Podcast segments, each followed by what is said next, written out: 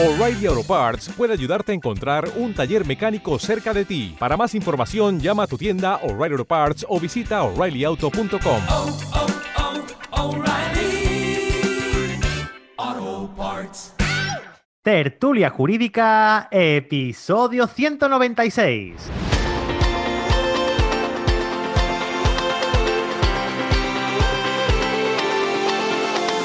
Hola, buenos días y bienvenidos a Tertulia Jurídica, el podcast donde los profesionales del derecho se quitan la toga y comparten su visión sobre temas de actualidad. Mi nombre es Ángel Seisdedos y soy el director de este programa del primer fin de semana de mayo. Qué pasada, ¿eh? ¿Cómo pasa el tiempo? Hace nada estábamos comiéndonos las uvas y ahora vamos a estar ya todos en la playa, allí con Jessica, que tiene un fondo así maravilloso. Bienvenido al equipo permanente. Y Enrique, Sainz. Enrique, te echaba de menos, figura. Buenos días. Hola, ¿qué tal? Buenos días. Buenas, ¿qué tal? Enrique está congelado. Se ha quedado helado. Yo necesito playa, eh, lo tengo que decir. Sí, bueno, pues te- dentro de poco coincidiremos tú y yo, porque además coincidimos con lugar de vacaciones. En Matarascaña. No digas eso, que No sé, que va- villano va- va- lugar. va- Luego los fans os van a ir a, a sacar fotos. Bueno, mejor que nos inviten a comer. A mí si me van a sacar fotos, por favor que me avisen antes, ¿vale? Hombre, a mí si me van a invitar a comer los fans, que vengan. Yo no voy a decir que no. Oh, qué bueno. Que bueno, hoy venimos a hablar sobre la película que dijimos el fin de semana pasado. Eh, yo espero que hayáis tenido una semana fantástica, hayáis descansado, hayáis trabajado muy poco y hayáis ganado muchísimo dinero. Y esta semana pues, dijimos, dijimos de hablar sobre Green Book, este, esta película que estaba eh, actualmente estaba en Netflix, se estrenó en el año 2018 y va sobre una historia real. El libro verde realmente no se llamaba libro verde, se llamaba el libro verde del motorista negro o algo así. Y, va sobre, básicamente, ¿vale? Sobre unos sitios a los que se le permitía ir a, la- a las personas de color en el año 1950 aproximadamente en, en Estados Unidos. Estados Unidos ya sabemos que tiene una historia eh, de racismo bastante grande, muy, muy grande, es histórica de por sí desde la, desde la guerra de, de secesión, eh, en la que bueno, se lucharon también por los derechos civiles de, los- de los americanos, pero se quedó que Estados Unidos ha quedado históricamente dividido en dos partes. La parte del norte, eh, digamos, más que afecta más al depende de también qué estados, ¿no? A las personas negras, y la parte del sur, que es entiende que tiene además su bandera propia, que, que son un poco más racistas, bastante más racistas. Normalmente lo- suele haber más casos ahí de, de- agresiones y a, a pers- a personas negras. Y, y bueno, pues pese a ser un país fundado eh, por, por inmigrantes, eh, es bastante curioso, ¿no? Pero bueno. eh, Cada, cada cual, nosotros tampoco somos, somos quienes para hablar de política de, de esto ni de nada, porque también tenemos lo nuestro. Eh, esta película se estrenó al loro, no sé si lo sabíais, se estrenó en Nigeria en el año No. 2000 2018. Muy curioso, ese dato lo, Curioso, sí. lo he encontrado, No lo he sabía. encontrado por internet y yo a los actores no los conozco, sinceramente. eh, nunca los he visto. No, no, no, no, Ángel, no te eches las manos a la cabeza, no los conozco. nunca los he visto en ninguna película. Probablemente eres capaz de decirme, sí, pues el Vigo Mortensen sale en tal película. Ah, vale, ya sé quién es. bueno, eh, esta película se, se dijo, lo, la comentamos hace dos semanas, pero dijimos que lo íbamos a hacer la semana pasada. ¿Y por qué motivo? Si realmente no es una película jurídica. Entonces, supongo que porque Bueno, la pero- acaban de ver o algo, ¿no? Para no tener que verla otra vez, o no, no sería ese el motivo. A mí me encantó la peli, ¿eh? A mí también, la verdad es que Me me gustó mucho. Me encantó. Es muy bonita. Creo recordar que parte del motivo era que estaba en Netflix y no nos costaba, Ángel, tres euros y pico visionarla. El factor económico. Sí, que estamos haciendo rico a la gente de la SGAE, jope, pagando por, visual- por, por- por visualizar la película 24 horas, madre mía. Eh, Completamente. Hay una- Me he sentido un poco jovenzuela, eso de pagar por ver una peli. Me sonaba como cuando vas al videoclub, pagas y te traes la peli.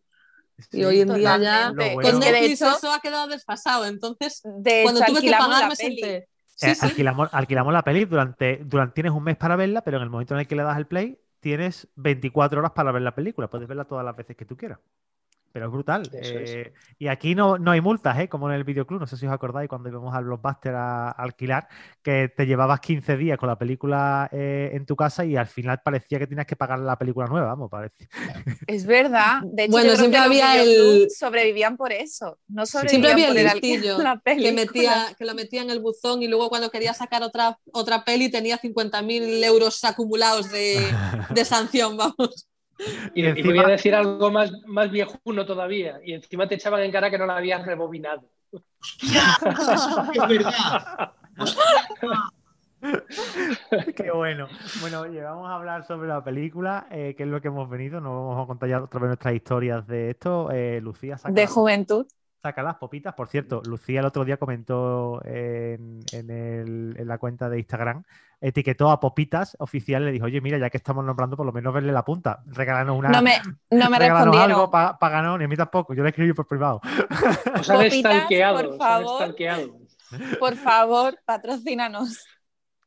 Bueno, eh, a mí una escena que me encantó de la película porque eh, Tony, Tony Lip, que es el personaje, eh, uno de los personajes, porque yo entiendo que los dos son personajes, tanto Tony como, como Don, y eh, ¿cómo era el maestro, no? El, eh, ¿cómo se Doctor. llama? Doctor, doctor.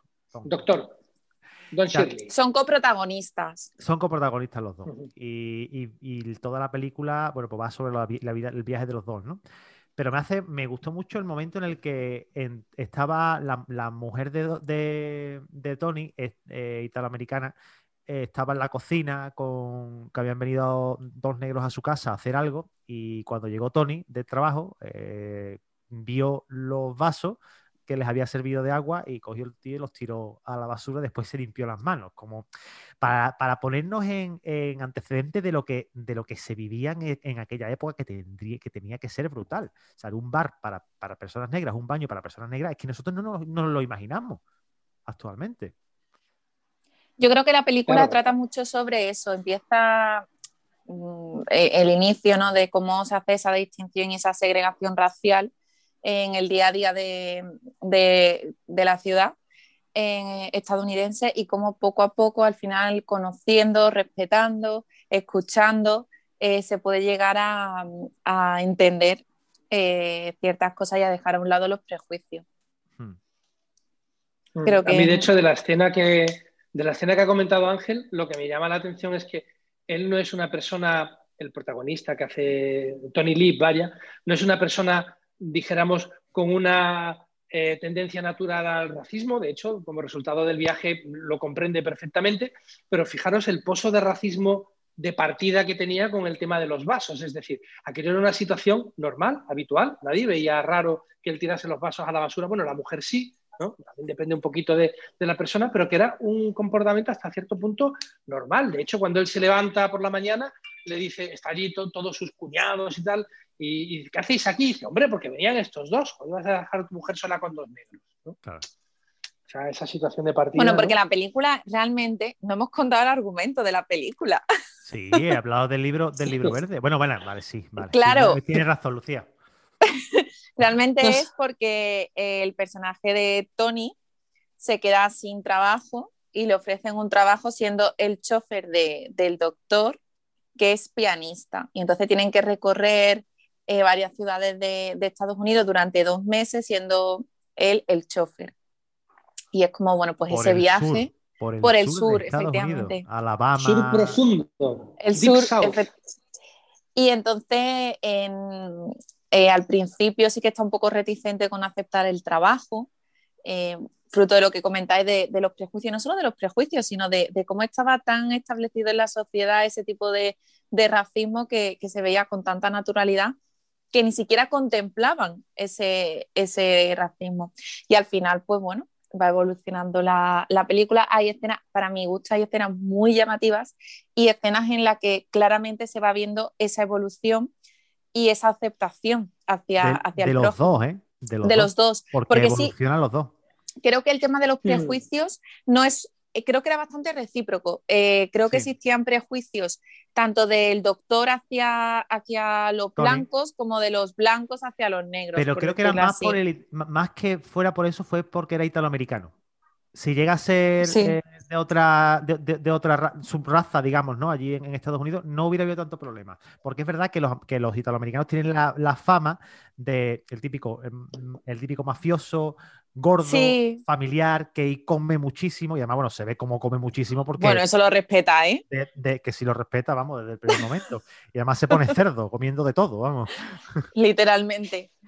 Y un detalle que, que un poco deja ver la, la ideología que tenía con respecto a, a Tony, el doctor, es que para le pide autorización a su mujer, no sé si acordáis, en la llamada que le hace por la noche, Sí, sí, sí. pidiendo la autorización para que su marido efectivamente le acompañe y haga, bueno, de chofer y al final un poco de guardaespaldas, que también era la, la esencia de por qué se le contrataba. Y Pero- me llamó la atención una- muchísimo eso, que le llamase a la mujer para pedirle autorización o permisos. La venia. Sí, sí, con- la venía en toda regla, vamos. Para, para mí hay una escena que es clave, que es el momento en el que yo creo que se produce el, el clímax de cada uno comprender la situación del otro y que además es muy representativa de precisamente el flujo de esos dos prejuicios, que es cuando en medio de la lluvia eh, Don Shirley, el pianista, abandona el coche y el otro le persigue una conversación que habían tenido y, y el pianista le expresa su frustración porque él era un negro muy particular, efectivamente era negro, pero era un negro que llevaba una vida de blanco, en realidad, ¿no? Hmm. Y entonces decía, Y de no soy lo claro, pero decía, no soy lo suficientemente negro para los míos, pero tampoco soy lo suficientemente blanco para los blancos. Luego había una escena en la que había pillado con otro tío en, un- Sí. en Sí. un- en una sauna y decía, "Ta- y tampoco soy lo suficientemente hombre, Hombre. decía, como Mm. diciendo, estoy, no, tengo ninguna raíz, no soy nadie para nadie, ¿no? Y yo creo que ahí es el momento en el que por lo menos a Tony le toca la fibra de decir, hostia, es que tiene razón este tío, es que llevo echándole en cara todo el viaje, que siendo el negro debería de, y a lo mejor es que tengo que empezar a comprender que él no es esto, que él es otra cosa y que le estoy achacando algo, ¿no? Y también en ese momento el pianista empieza a comprender que Tony es otra cosa y que también cambia, ¿no?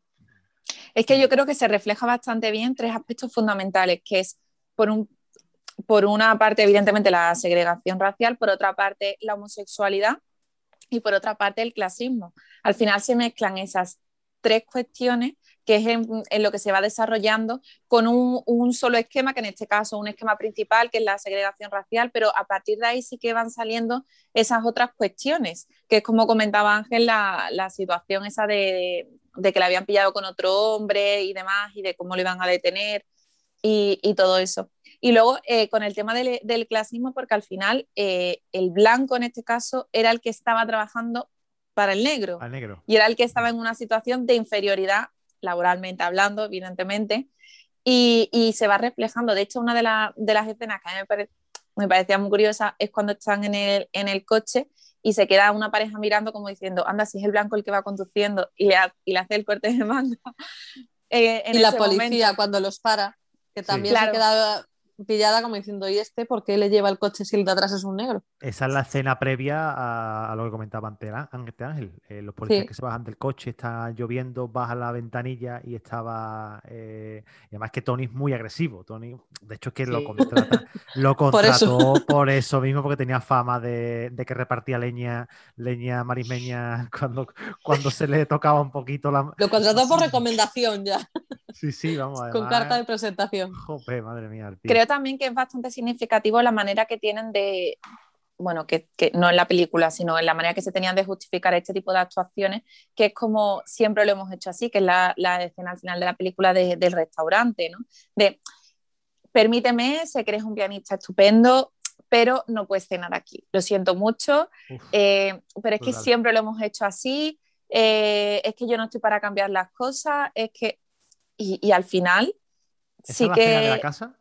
La de la casa esta donde va a tocar en la casa de los de los sí, lo, lo de los ricos sí. que no esa, lo dejan comer esa en el... casa no ni comer ni bueno eso fue el restaurante. Ni al baño el restaurante. Ese fue en el restaurante sí. que el que en el hotel del restaurante que él iba a tocar y no lo dejaban comer en el, en, el, en el, restaurante. Yo me refería a la casa de los ricos donde, que, donde fue antes. Eh, Le mandaban que al, baño, al a servicio a... Del, del, a su hotel. Al, al, al servicio. Del, no, lo mandaban al servicio del servicio. Que el, y decía, hombre, como, ya, ya se iba desarrollando el personaje de, de, del propio Doc. Decía que porque él no iba es que si era, su música era buena para ellos, porque no iba, era poder usar su, su baño.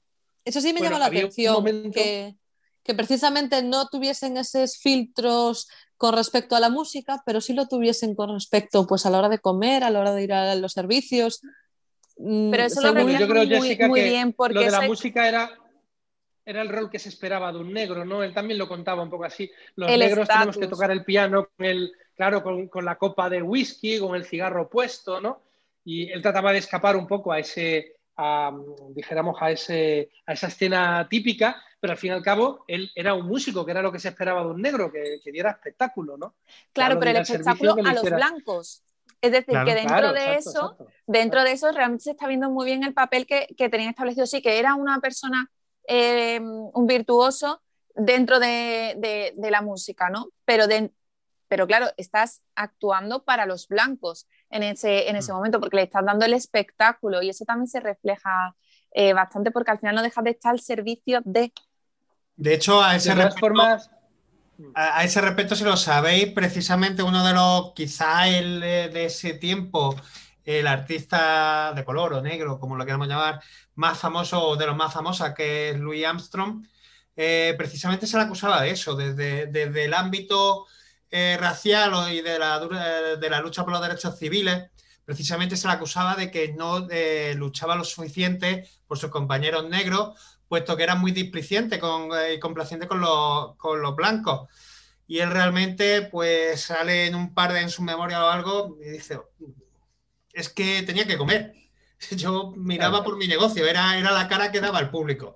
Y creo que, que también en esta peli y él, y seguro que muchos artistas negros lo tenían que hacer en ese tiempo así, porque si no, no iban a hacer nada. Es que es lo que podían hacer, ¿no? venga, agitamos un poquito la polémica, ya aprovechando esta intervención de Mariana. Es que, claro, las distintas formas de ver el tema nos llevan a que hoy en día se considera racista La cabaña del tío Tom, una novela que en su época fue vista como uno de los adalides en la lucha contra la segregación racial y hoy en día es vista como la mejor ejemplificación de, de uno de los estereotipos racistas que es el del negrito bueno, ¿no?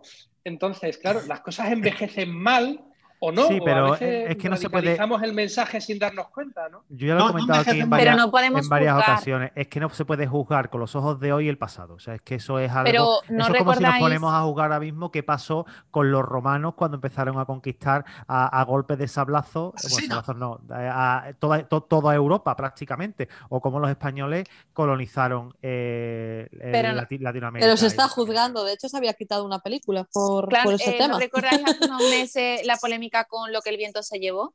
Sí, Precisamente la, retiraron de HBO durante, durante un día o X días, precisamente porque decían que se perpetuaba ese, Racismo, ese cuando- racismo. cuando se- lo único que se intentaba era precisamente mostrar cómo era la sociedad en ese momento, que, que intentaba ser una imagen fiel, y ojo, que la señora negra ganó un Oscar. Ganó un Oscar, que el El efectivamente. primer Oscar. Primera vez el que un primer actor Oscar negro de- gana un Oscar y dicen que es racista. Bueno, a lo mejor nos estamos volviendo un poco idiotas. Pero es que eh, Más, más, pole- más polémica, si me permitís. El primer Oscar para una persona de color, de raza negra, afroamericano, venga, ¿cómo lo llamamos? Pero es que- Racializado. es que los americanos- últimamente parece que es. Últimamente Yo el término tengo que racializado decir- es como el más políticamente correcto y desde mi punto de vista no hay nada más racista que eso. Racializado es todo lo que no es blanco. Hostia. Mm. Si lo Yo- también- yo tengo que decir que ante mi afirmación de una vez ante eh, un- una persona de color, como decir, eh, que le dije de color, me dice de color ni de broma, o sea, de color somos todos. O sea, yo desde Claro. esa digo negro, No, es que es negro. efectivamente es negro. Sí, sí, no, De pero igual que, igual que tú eres blanca o... que no Claro, había claro. Me dijo de color, de color somos todos, cada uno Claro. el suyo. Eso Dice, no hay nada más racista que evitar decir negro porque pensamos que negro es racista. No, No, no, no.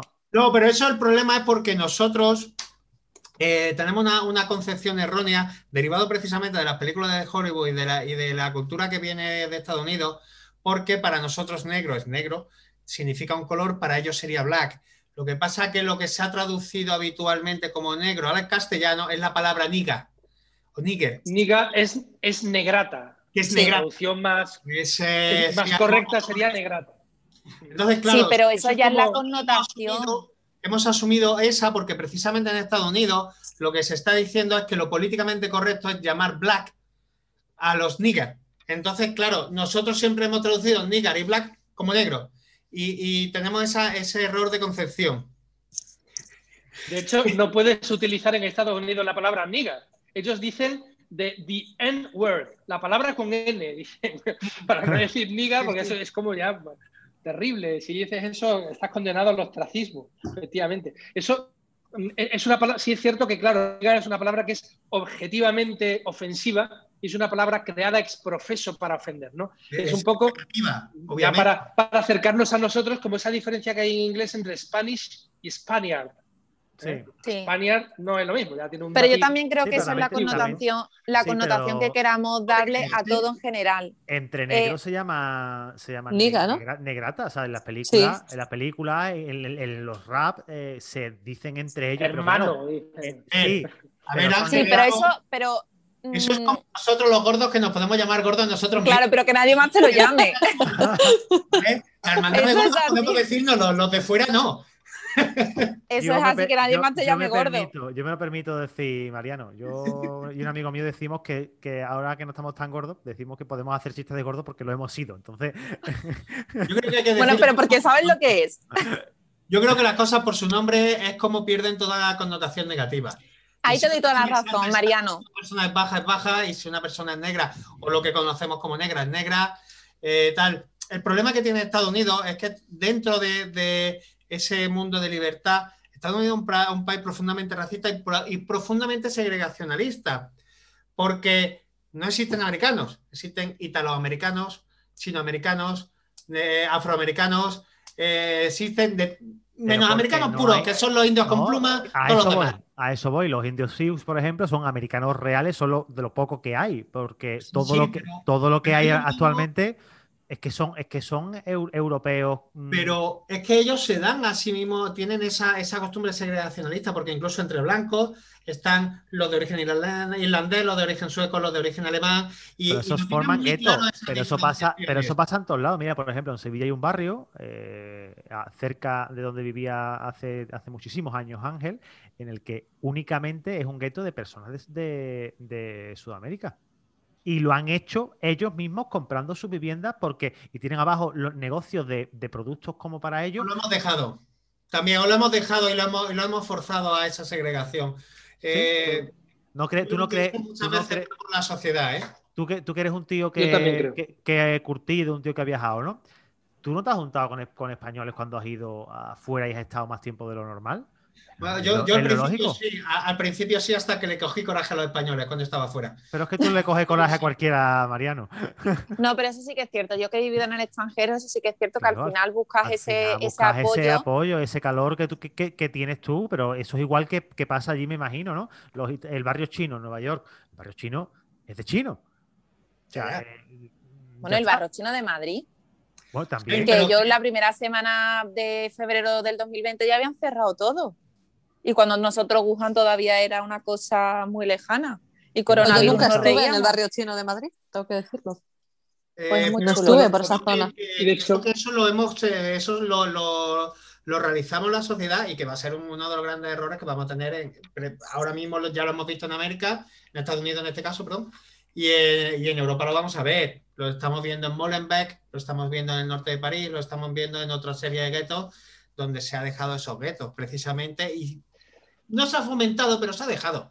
Eh, la- Pero yo no le llamaría racismo, yo le llamaría No, no, no. clasismo. Cla- Eso sí, pero eso es igual que en Estados Unidos. Es lo que hemos, es lo que hemos hablado. Eh, Mariano estaba, estaba diciendo que, que ellos pues, son segregacionistas de serie, ¿no?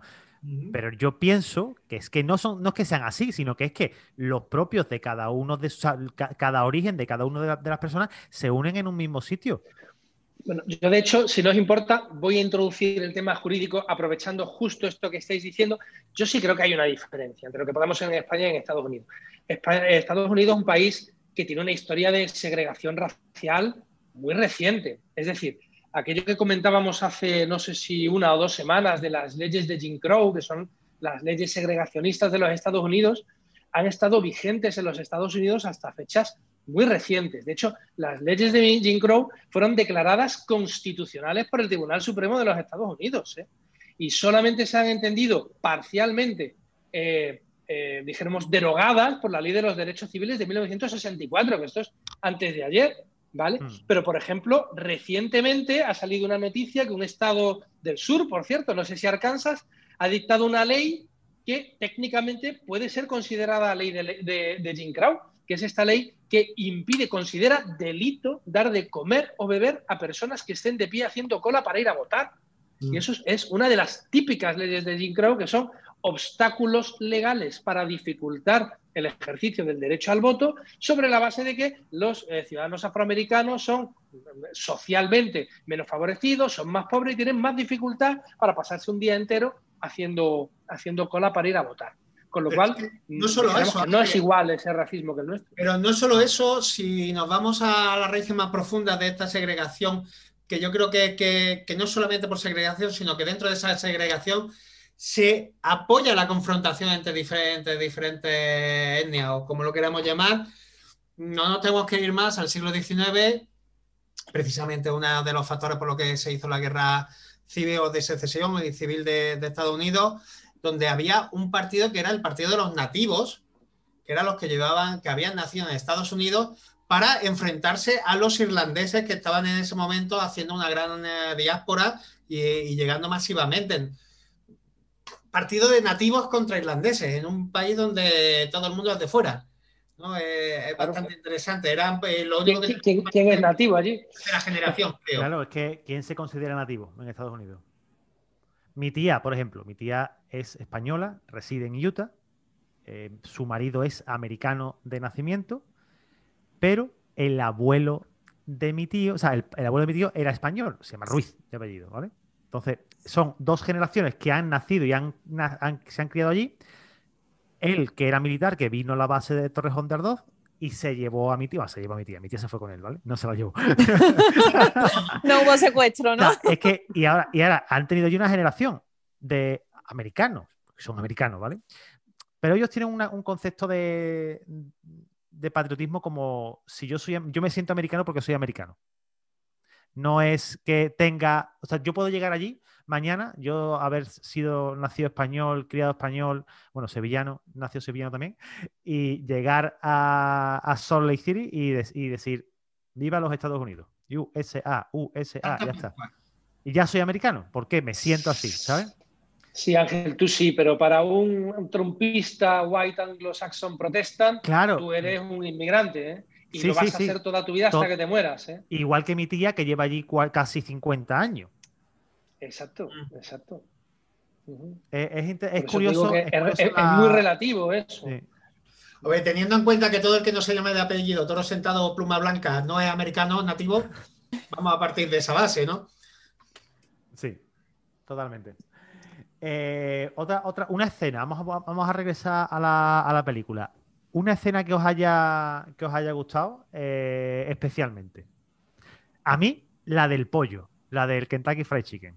O sea, esa escena de la misma, pero, pero escucha, te voy a decir. La- pero la que están en el coche. No la del coche, no la del coche. Ah, Cuando después llegan a la casa y eh, descubren la tapa que y dicen, tenemos un plato especial en memoria de nuestro invitado.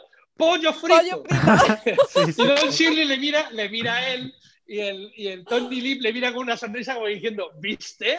No soy ningún idiota, yo ya te lo decía, negro, pollo frito. Fue bueno. fue Como una, bueno. como una confirmación del prejuicio, ¿no? Y como Sí. diciendo, "Eh, no soy un tío tan raro por pensar que a ti te tenía que gustar el pollo frito. Me encantó, me encantó esa Sí. escena. Mi Sí, sí, escena, que es la más previsible de todas, es La el órgano. momento. ¿Qué? La del órgano. No, la Ah. de la, la última, la de la cena de Navidad. Ah, es la más bueno, previsible porque sí. se sobreentiende, pero sí que es verdad que, mm, que el momento en el que todos se quedan, eh, cuando él entra con la botella de vino y tal, le, le- le dice, bueno, él es el doctor tal, y se quedan todos así, dice, una silla, o sea, ya lo normalizan después de, Claro. de, de ese, de ese tiempo, de ese viaje, Al final lo que- normalizan. Que, Tony era el capo de la familia. Era Claro, el y don cuando llega, la- llega la mujer, Dolores, creo, ¿Dolores es la mujer? Dolores. Sí, sí. Dolores. Dolores llega la mujer y le dice gracias por ayudarle a escribir las cartas y demás. Esa escena es la más previsible porque evidentemente mientras va avanzando la película tú te vas dando cuenta que se va a producir un momento así, pero mm, aún así me ha parecido muy tierna, la A verdad. mí, a mí la evolución de, de Tony escribiéndole cartas a la, a la mujer de Hola, hoy he comido pollo y me he tomado una Coca-Cola. O sea, esa, esa evolución de, de, de- te Después digo- era un versado ya. Claro, sa- sabía perfectamente. Y, y tiene otra escena muy, y tiene otra escena muy tierna, Lucía, que es cuando está escribiendo la última carta. Dice, a ver, déjamela verla. Dice, no, no, no, dice, trae.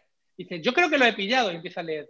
"Eh, eres como una casa. Para mí eres como una casa. Y le mira así como diciendo, mal. Y continúa leyendo, dice, como una casa con las luces encendidas donde todo el mundo es feliz. Dice, pues sí, Tony, creo que lo has pillado. Que lo has pillado. Pero ¿Sabes? porque al final es muy bonita. refleja muy bien lo que comentábamos antes de cómo al final se van, eh, esa reciprocidad ¿no? en la que ambos se van retroalimentando de los conocimientos, de, de las cosas y van liberando poco a poco los prejuicios que tienen sobre el otro. Y, y a mí me ha parecido muy tierna, la verdad. Sí. A mí, sin embargo, la que más me gustó fue la del restaurante. Me pareció el, el que mutaron, mutaron ambos personajes. Tony, que era un follonero de por sí, y ahí le dice, no, tranquilo, nos vamos, no pasa nada, cenamos en otro lado. Eh, como tranquilizando, y ahí es cuando el doctor realmente saca su lado reivindicativo y dice, no, quiero cenar aquí. Hmm. Al final lucha un poco y ve la, la discriminación, va un poco más allá. Y cuando y cambian van las tornas. al otro re- restaurante, eh, ya al final de, de la película que piden dos bebidas, la camarera le pregunta, ¿eres poli? Porque al final volvemos a los prejuicios. Esta, en, en Y este dice, momento, no, tengo al cara de irlandés, le dice. Le dice, tengo cara de irlandés. Dice, o sea, triple prejuicio. De hecho, yo iba a Claro. decir, a mí una escena que me gusta mucho es esa del final, porque a pesar de eso, también te cuenta la película que, que ni es cierto que todos los negros sean, ni todos los italoamericanos sean, pero que también no pasa nada si son un poco. Y de hecho, el negro disfruta tocando en el club. Y Sí, cuando sale, efectivamente Tony tenía una pistola. que le dicen, lo sabía, sabía que llevaba su arma. Con lo cual, efectivamente, un poquito del estereotipo también tenían. Y no pasa nada, y no es malo.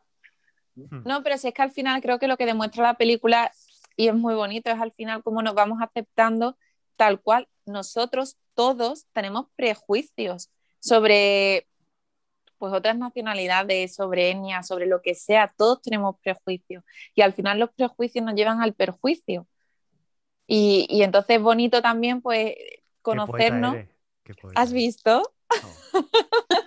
A veces me pongo muy tierna. me pongo más tierna con un filete de Bambi, Ángel. Oh. Entonces, a mí me parece muy bonito. Pero todos tenemos prejuicios, eso es así. Lo que pasa que es bonito también ir dejándolos de lado, ir conociendo y... Yo la primera, ¿eh? Que ojo, Yo- que, que yo he tenido Sí. muchos prejuicios y yo, por ejemplo, que he vivido en el extranjero, eh, lo primero era, vamos a ver cómo son estos gabachos, ¿no? Con los franceses. Y luego al final, pues bueno, cuando entiendes un poco cómo son y, y demás, lo aceptas. Con sus baguettes, con su queso brie. Yo te digo una cosa, he vivido en el extranjero eh, bastante tiempo, eh, tres veces en tres, en tres países diferentes y sinceramente, en lo que dije antes es verdad. Al final lo que intentaba era evitar españoles. O sea, os lo prometo. Al final evitaba a los españoles. Pero Mariano, tú es que odias a también todo el somos mundo. demasiado tío. previsibles fuera. Odia- odias a todo el mundo. Siempre igual. No, pero yo, yo tengo que decir que yo, yo cuando estuve viviendo fuera, yo me apoyé mucho en los españoles y de hecho Sí. conocí a un chico de Sevilla y, ¿cómo no? los sevillanos estamos en todas partes. Y, y- Seguro que tiene alguna historia sobre el, sevillano ese. Bueno, pero... No, con el sevillano no, con el sevillano no. Algún día contaré alguna historia con un francés, pero con el sevillano no. Lo dejamos, lo dejamos ahí. bueno, una, una pregunta que os iba a hacer. ¿Creéis que verdaderamente hay vencedores o vencidos en esta, en esta película? En esta película no. ¿Y en otra película? En otras películas, claro que sí. Los, los vencidos serían los que tienen esos, eh, esos prejuicios, ¿no? Yo os lo decía por hilar un poco hacia la película que podemos hacer la semana que viene, que son No se ha notado nada, Ángel. No se ha Nada, notado Nada, nada, ¿verdad? de los juicios de Nuremberg. Nuremberg. ¿Qué os parece? una obra Genial. maestra. Una obra maestra. Sí. Del, año Genial. 60 del año 61. ¿Os parece que hablemos de esa o queréis otra película? ¿O queréis una canción? Esa nos parece bien. A mí me, me- parece volver a verla. Sí, perfecto. pues. Sí, yo tengo que volver a verla. La vi en la carrera un un montón. Nos han, nos han Sí. pedido también que hablemos sobre 12 hombres sin piedad, pero esa la vamos a dejar para el siguiente. Es para- muy buena también. Oye, ¿lo, Vale. lo viste en el siglo XX, ¿no? Si fue en la carrera, o cómo fue eso. ¿Qué? Si la viste durante la carrera fue en el siglo XX, ¿no? Oye, que eres muy malo conmigo. Que no, la vi en la carrera. Que además, yo soy la más joven de todos los que estamos aquí. Bueno, cuestionable. Eso tendrá que Eh, mandar ante un tribunal, ¿eh? Sí. Eso Te enseño ¿Quién el DNI tiene- cuando ¿Quién, quieras. quién tiene la carga de la prueba, Mariano? es la que acusa de ser Pues está. mejor. bueno, familia, oye, Yo me defiendo. muchísimas gracias por el ratito. Eh, ha hecho súper guay la película, una maravilla. Muy si, no chula. la, si no la habéis visto, aunque le hayamos contado de qué va, de qué va el asunto, merece la pena que la veáis, sobre todo para ver la evolución de, de ambos personajes. Y, y el, vi- y el viaje. El viaje no solamente como montados en el coche, sino el viaje de- del, del crecimiento de los dos, ¿no? Y bueno, pues nada, pues lo dicho, nos escuchamos el lunes aquí en tu podcast, en Tertulia Jurídica. Chao. Chao. Chaito. Chao. Déjanos una reseña, por favor. Eso se ha grabado. lo de la- Pero sigue grabando. Sí, sí. Grabando para hacer la- las tomas falsas.